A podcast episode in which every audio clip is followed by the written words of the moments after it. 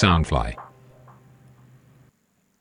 Hello，大家好，欢迎回来《南洋奇闻》，我是扎古叔叔。《南洋奇闻》是由 Soundfly 声音新翅膀监制，全球发行。本集录音的时间呢是在二零二一年五月十四日。这阵子呢，录音录的比较勤呐、呃，是因为呢最近实在太忙了，有很多新的项目要做，包括一些新的 NFT 的产品的开发，所以啊，为了就是让我有足够时间专注在那一个方面呢，我就尽量呢多录几集的 podcast，然后放在这个后台里面呢做这个排程啊，时候到了他们就会自动上线。好，本集呢，扎古叔叔又来和各位分享另外一个真实犯罪案件，就发生在印尼的苏门答腊。呃，对于一些听众如果不熟悉苏门答腊在哪里的话，如果你打开地图找到马来西亚和新加坡，在马来西亚和新加坡的西南方啊，就是左下角呢，你有看到一个呃呈长条形，好像茄子这样的岛屿呢，那个就是苏门答腊岛了。是属于印尼的领土。在苏门答腊南部呢，有一个非常重要的城市，叫做巨港。巨港，呃，它的印尼名字叫做巴连邦。巨港呢是属于印尼的第五大城市啊，人口大约一百五十万，是拥有非常悠久历史的城市。在公元七世纪到十四世纪呢，它是属于这个三佛齐王朝的首都。三佛齐王朝呢，它的领土当时是横跨印尼和马来西亚的。在十四世纪的时候啊，是这一带的一个相当强大的王朝。不过那个时候呢，他们还是有向中国的明朝啊进贡，并且呢建立了贸易关系。可是后来呢，这个三佛齐王朝啊就被印度教徒的这个满者伯夷帝国呢颠覆了啊，就灭亡了。从那个时候起呢，就有很多中国商人呢、来到巨港这边做生意，并且慢慢的定居下来。然后呢，也建造了很多中国文化的东西。所以巨港呢，到现在还是保留了很多啊中华文化的色彩，包括学校啊、语言呐、还有一些建筑物。到了十六世纪呢，就是荷兰的这个东印度公司就在东南亚这一带各个国家建立这个殖民地，于是他们也来到了这个巨港。好，历史课呢，大致上就是这样子。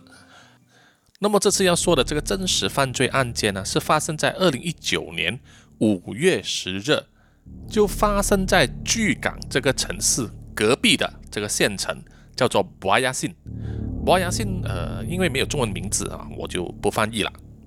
在这个博阿亚信县城呢，呃，苏艾丽林啊，就是李林河的这个地方，有一家廉价旅馆。在二零一九年五月十日的早上，负责打扫清洁卫生的这位阿姨呢，就要开始工作了。她就会去每一间房呢更换毛巾、打扫啊卫生、清理这个垃圾桶。那么先从一号房，然后到二号房、三号房、四号房、五号房，然后就是六号房。她知道这间六号房呢是有人租下来的。所以要进去清理之前，照例一定要先敲门或者按这个门铃，要确认这个房客呢是不是还在里面睡觉，或者是说已经出去了。当时呢，这个阿姨啊在拍门之前呢，就在门口外面嗅到一股非常臭的味道。她打扫卫生这么多年呢，是没有闻过这个臭味的、这股臭味呢，绝对不是马桶塞了那个脏水导流出来的那种臭味。于是呢，这位打扫卫生的阿姨就敲门了，敲了很久，房里面的人呢都没有回应，而这个臭味呢就越来越浓烈。这位阿姨呢，她就不敢打开这个门，于是她就跑回去柜台里面呢拨电话给当地的这个警察局，向这个警察求助了。很快呢，就有两名警察来到这个廉价旅馆，在两位警察的陪同下呢，这位阿姨呀、就用他的钥匙呢，打开了六号房的房门。门一打开呢，一股更难闻的臭味马上涌了出来，而且还夹带了烧焦味和煤油味。整个房间呢，因为没有开灯，加上所有窗帘都是拉上的，所以房间里面的灯光啊昏暗。但是可以确定呢，房间里面没有人。于是警察呢就取出手帕，咧着鼻子呢，啊，走进去这个房间里面查看了。其中一名警察呢，就注意到这个床上啊，好像是躺着一个人，然后被这个被子呢盖着。于是啊，就叫另外一位警察呢，去把这个窗帘拉开，让阳光呢照射进这个房间里面。啊，当有充足的光线照亮这个房间之后，这个警察就扯开这个床上的被单。这个时候，他们就发现了一个非常可怕的情景。床上呢是躺着一具赤裸的尸体，他半身已经烧焦了，皮肤都是焦黑，而他的右手臂呢已经被砍断了，也是有大部分呢都是被烧焦的。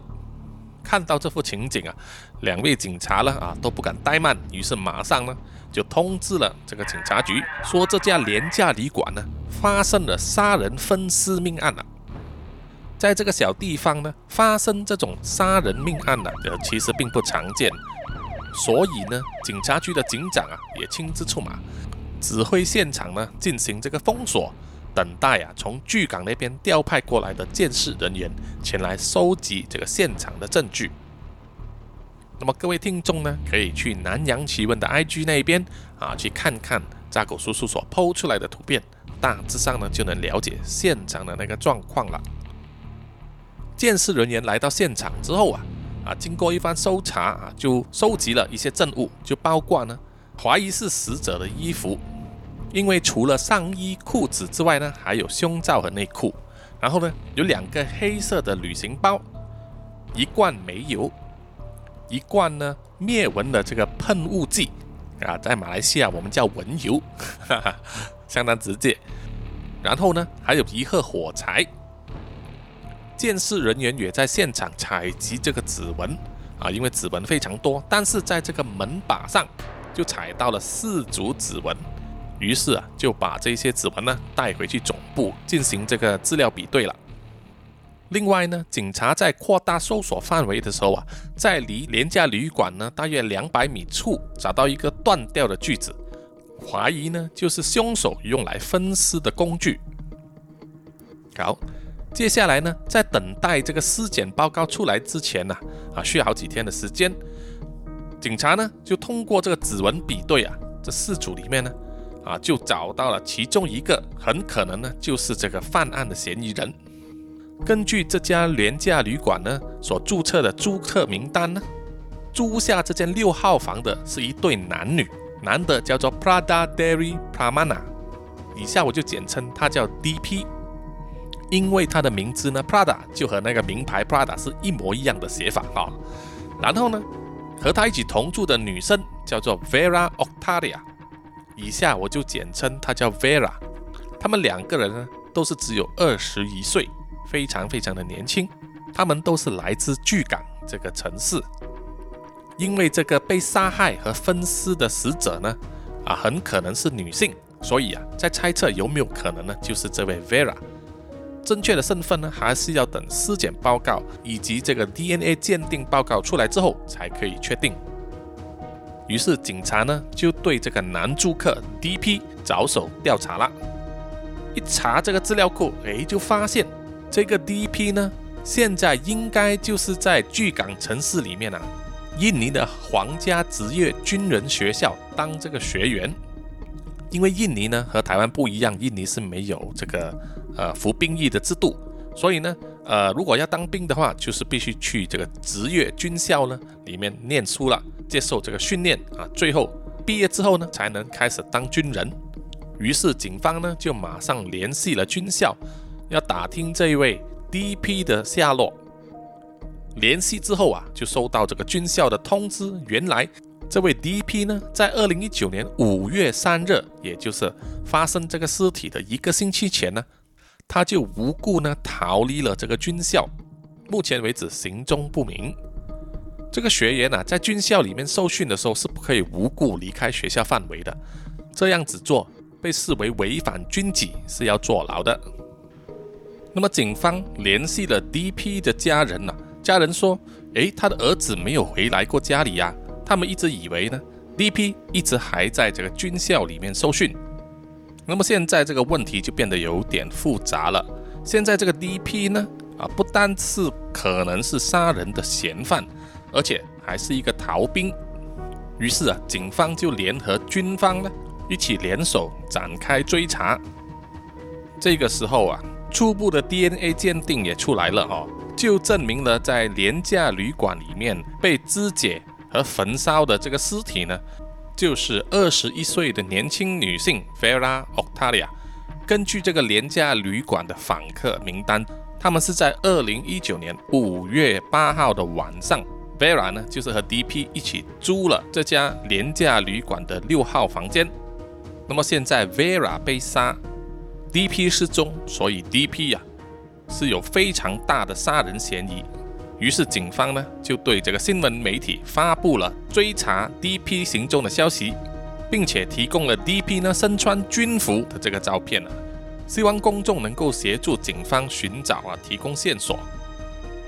结果没有想到啊，在发现尸体的短短两天之后，也就是二零一九年五月十二日，警方呢就收到了线报，是来自一个叫做 Dotty 的男人呢。他自称呢是这个 D.P 的叔叔，D.P 呢就躲在他位于博阿亚信这个县城的家里，离这个发现尸体的廉价旅馆呢还不到三公里的距离之外。于是警方呢就联系了军人，一起带着整队人马前去这个多蒂的家里，就成功逮捕了还在熟睡的 D.P。好，现在嫌犯也抓到了。到底这个 D.P 是不是真的杀死 Vera 的真正凶手呢？而他杀人的动机又是什么呢？因为这个 D.P 啊，他是军校的练习生的关系啊，所以他必须接受军事法庭的审判，所以整个手法也有点不一样啊。他并不是接受警方的盘问，然后收集的所有证供之后交给这个检察师再提供上法庭啊，是没有的。他们就直接在军事法庭里面呢。啊，面对这个军官，然后直接问他杀人的动机是什么，然后也安排其他相关的证人呐提供证词，来看证明说 D.P 呢到底有没有说谎。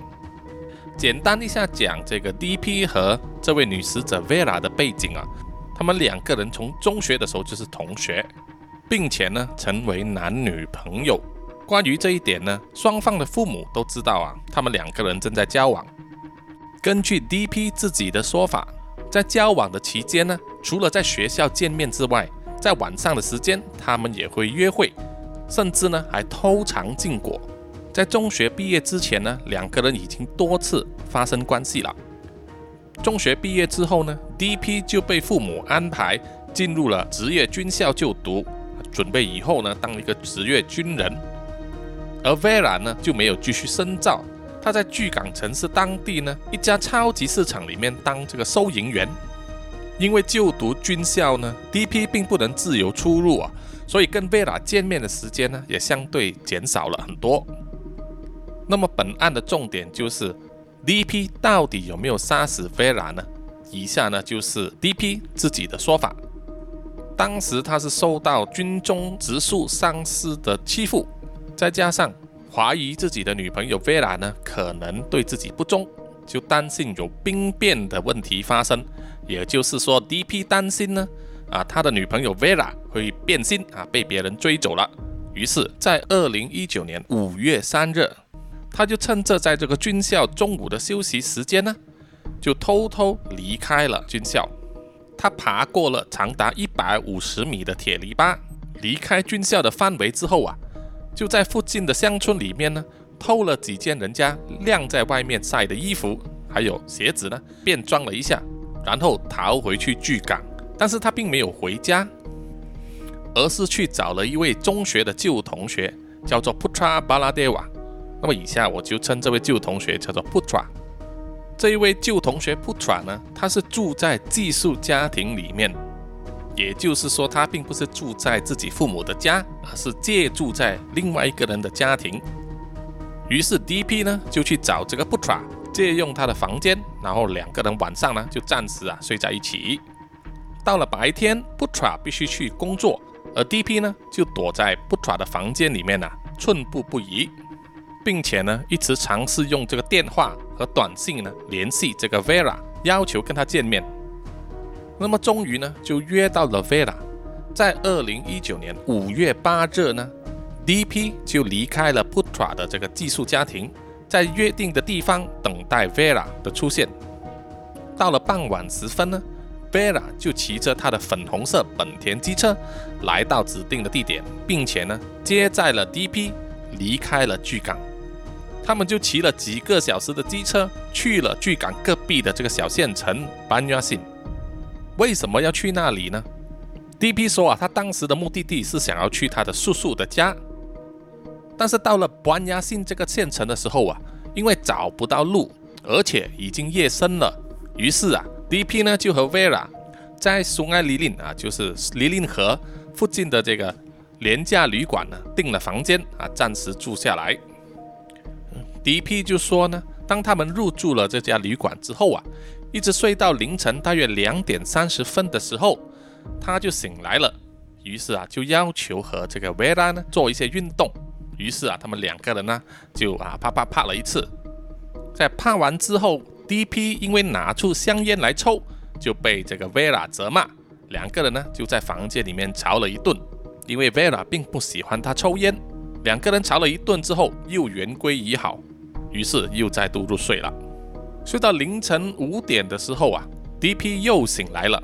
当时已经是二零一九年五月九日的早上了哈，D.P 又要求呢跟这个 Vera 做运动，于是两个人又拍了一次。果然年轻人呢体力就是比较好。那么这一次在拍完之后啊，问题就来了，D.P 就拿了 Vera 的手机来查看，但是当他输入这个密码的时候，却发现啊，并不能把手机解锁。于是他就责问这个 Vera 为什么把这个手机密码改了。D.P 说，当初他们两个人就曾经约定啊，两个人都要把手机呢这个密码改为他们开始约会的纪念日的日期。那个富有纪念性的日期呢，就是二零一四年九月十九日。所以呢，他们两个人的手机密码应该都是零九幺九幺四。所以啊，当这个 D.P 将这个 Vera 的手机拿来，并且尝试输入零九幺九幺四的时候，并不能解锁他的手机呢。于是他就责问 Vera 了。Vera 就坚持说他并没有修改这个手机密码。DP 就坚持说他明明用了这个预设的密码，但是就是不能解开你的手机。到底你有什么秘密藏着没有告诉我呢？DP 说当时他们两个吵得不可开交。他说：“Vera 突然间爆出一句，说她怀孕了，她怀了两个月的身孕。D.P. 于是心中呢屈指一算，两个月前，她明明还在军校，根本没有出来约会，那么为什么 Vera 会怀孕呢？啊，那么她一定是在外面有男人了。想到这一点呢，D.P. 说当时啊，他是非常非常的愤怒。”于是他就一手抓住 Vera 的长发，用力的往这个墙壁撞过去，撞得 Vera 呢头昏眼花，倒在床上。D.P 呢又抓起一个枕头，用力的压在 Vera 的头上，另外一只手呢就掐住 Vera 的脖子，用力的掐。经过一段时间之后啊，就把 Vera 掐死了。犯下了这个杀人罪行之后。D.P. 呀，一直在想着要如何处理他这个女友的尸体。最初他的念头呢，就是想要分尸，把尸体肢解成好几块，然后去抛弃掉。D.P. 呢，就在这个廉价旅馆周围呀，想办法搜索。他在这个工具室里面呢，就找到一把老旧的锯子，于是就带回他的房间里面呢，尝试要把贝拉的身体呢肢解。当 D.P 成功的锯断了 Vera 的右手臂的时候呢，那这锯子居然断了，啊坏了，于是他就放弃了碎尸的念头。接着他又想到说用火来烧，把尸体烧得面目全非，就没有人找得出这个死者的身份了。于是 D.P 呢就骑着 Vera 的这个本田机车，在外面的杂货店里面买了一瓶煤油。回到房间之后，他就把这个煤油呢撒在 Vera 的尸体上，然后用火柴呢点火燃烧。可是不知道什么原因呢，那个尸体啊没有办法整个烧着，而只是一部分烧焦了，而且发出很重的焦臭味啊和黑烟，在房间里面根本没有办法呼吸。于是 D.P 就放弃了，他就把门锁上，就拿了 Vera 的手机，骑着 Vera 的本田机车呢，离开了廉价旅馆。D.P 说，当时啊，他想要远走高飞，但是因为身上没有什么钱，于是他就去了当地的一家二手店啊，把 Vera 的手机和粉红色的机车一起卖掉，然后呢，又给自己买了另外一台二手的手机。当时他身上的钱还是不多，于是啊，他只好呢跑去找他的叔叔，然后编了一个谎话，说要暂时住在他叔叔的家，啊，他的叔叔就收留了他。好，以上呢就是 D.P 他自己的证词。那么他杀死女朋友 Vera 的动机呢？他当时就认为说女朋友背叛了他，有了身孕，而且怀的是别人的孩子，于是他就出手杀死她，并且把她的尸体呢，呃肢解并且烧尸。当军事法庭传召 Vera 的母亲出庭作证的时候啊，他却反驳 D.P 的说法。Vera 的母亲说。他的确知道 Vera 和 D.P 啊曾经交往啊，两个人是男女朋友关系。但是呢，Vera 并没有在晚上出去约会。他说他的女儿呢是很有家教的啊，不会随便彻夜不归，胡乱和别人发生关系啊。而且他也坚持说，他从来没有听说过自己的女儿呢在毕业之后的工作期间有跟另外一个男人交往约会啊，而且。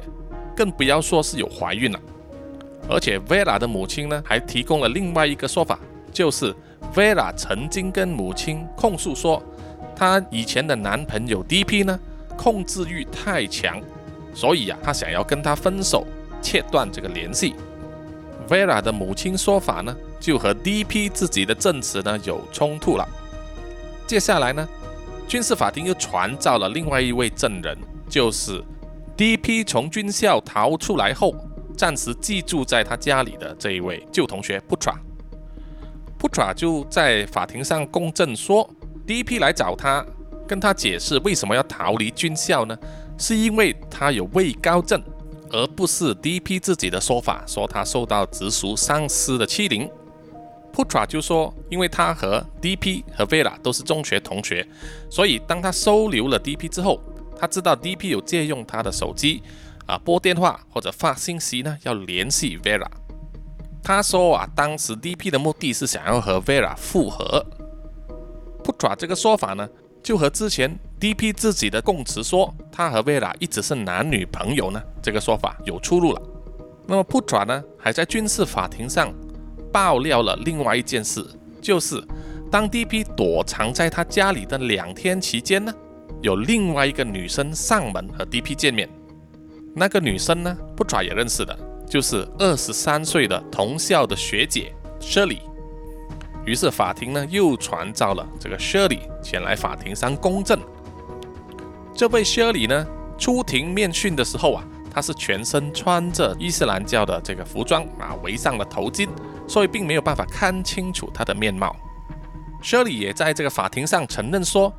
他收到了 D.P 的电话，于是，在二零一九年五月五日，前往 Putra 的家里呢，和 D.P 见面。见面的时候是白天，Putra 出外工作，于是啊，Shirley 就和 D.P 躲在 Putra 的房间里面呢，就啪啪啪起来。从五月五日到五月七日了，他们一共啪了四次。在五月七日晚上，D.P 就要求 Shirley 留下来过夜。那么同住的 Putra 呢，也就逝去了。于是他就让出房间给 D.P 和 Shirley，自己呢就睡在客厅。到了五月八日，Putra 去上班之后啊，Shirley 在房间醒来，却发现了只有他一个人在房间。D.P 呢就不知所踪，而且呢房门是锁着的，他没有办法离开。结果 Shirley 呢只好一直拍门，拍到这个寄宿家庭里面的人呐，帮他把门打开。啊，Shirley 才能够离开哦。啊，他说当时的场面是非常非常的尴尬的，他也不知道为什么 D.P 忽然间不告而别。那么负责审问的军官呢，就有告诉 Shirley 说：“你不知道吗？五月八日那一天呢，D.P 因为约到了 Vera，于是就离开了 Putra 的家去找 Vera 了。收到这样的通知呢，这位 Shirley 呀，也好像无动于衷，似乎呢，他心中已经有这个答案了。”舍里就说他在中学的时候就认识了 D.P 啊，他是大两年的学姐。舍里对 D.P 啊可以说是一见钟情啊，非常的着迷。即使当时他知道 D.P 和 Vera 正在交往，那么离开中学之后，D.P 进入了军校，舍里还是和他保持联络，并且呢有机会就会发生关系了。即使他知道 D.P 呢只把他当作是炮友。而 D.P 的真心还是在 Vera 的身上，那么这一宗杀人碎尸案就演变成了错综复杂的三角关系啊，让包账呢有很多发挥的空间呐。根据不同的资讯啊，拼凑成各种各样的啊画面。不过呢，随着这个尸检报告啊正式出来之后啊，很多之前 D.P 所做的公证呢都被推翻了。首先呢。法医检查了 Vera 的遗体里面的子宫，证明说她并没有怀孕，所以 D.P 自称 Vera 曾经跟她说过怀了两个月的身孕，根本是不可能成立的。第二点就是 Vera 的阴道呢有撕裂的痕迹，这就表示说 Vera 在她的阴道并没有得到足够的润滑的时候呢，就发生了性行为，造成了内部裂伤。这个也可以表示说，当时他并不是自愿发生性行为，或者是说他也有可能是被强暴的，只是在阴道和子宫里面呢，并没有办法采集到精液，不能直接证实 D.P 呢就是和 Vera 死前呢有性行为的人。但是根据好几项证据呢，可以证明 Vera 在临死前啊是跟 D.P 在一起。而 D.P 把 Vera 杀死的罪名是可以成立的。那么这几项关键性的证据就是：第一，住房的记录，就是当天晚上 Vera 和 D.P 呢是住在那个廉价旅馆的房间；第二点，杂货店的那个老板可以证明呢 D.P 有去他那边买过煤油；第三点，D.P 呢就是拿着 Vera 的手机和他的粉红色本田机车呢。拿去二手商店那边卖掉。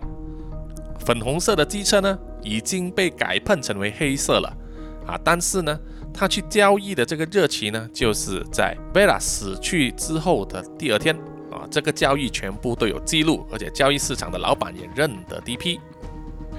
总结来说，这个案件呢，就是那位年轻的军校预备生 D.P 呢。在中学毕业之后，就被他的女朋友 Vera 呢分手了。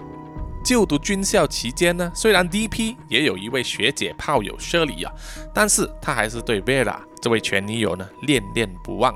于是不惜呢违反军纪，逃离学校，尝试联系这位前女友 Vera。那么就不知道用了什么原因呢，说服了 Vera 和他见面，并且呢借债了 D.P 一起去了。隔壁的县镇说要找他的叔叔，但是因为天色已晚了，又找不到那个地方，于是两个人就在廉价旅馆里面呢暂时住下来。在那一天晚上呢，D.P 很可能是在 Vera 并不情愿的状况下，强迫和他发生了性行为，之后就把 Vera 杀死。杀死之后，为了毁尸灭迹，他尝试呢碎尸或者是焚烧尸体。都没有成功，于是呢，他就选择抢夺了这个女死者贝拉的手机还有机车呢，逃离现场，并且把他的手机和机车贱卖，筹集这个潜逃的资金，然后躲藏在叔叔的家里。最后啊，他是因为被他的叔叔在电视上看到新闻，怀疑呢他的这个侄子 D.P 就是凶手，于是就大义灭亲，通知了警方上门把这个侄子逮捕了。对于 D.P 的所有罪行啊，这个军事法庭呢是宣判 D.P 呢违反军纪，逃离学校呢要坐牢四个月，再加上蓄意杀人、企图毁尸灭迹，罪名成立，判处坐牢二十一年。那么这位原本就有大好前途的年轻人呢，就必须把下半生花在监狱里面度过了。透过各种资料显示呢，扎古叔叔可以断定啊。这一个 D.P 啊，也是一个恐怖情人呐。即使是分手之后啊，有炮友，还是对他的前女友呢恋恋不忘。说的好听嘛，就是用情很深。呃，他是专一吗？对男人来说可能算是专一吧，因为他的心在救女朋友那边，但是他的身体是在炮友那边。但是对女人来说，这个就不是专一了。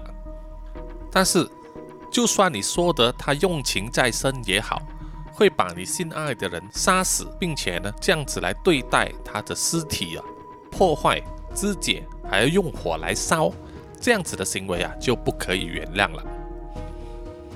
好，本集的南洋奇闻呢就到此告一段落，谢谢各位听众的收听。喜欢的朋友呢，欢迎大家到 Apple Podcast、Mixer Box 啊，我的 IG 啊这些地方呢啊留个言、点个赞这样子啊，谢谢大家的支持。那么我们下一集再见，拜拜。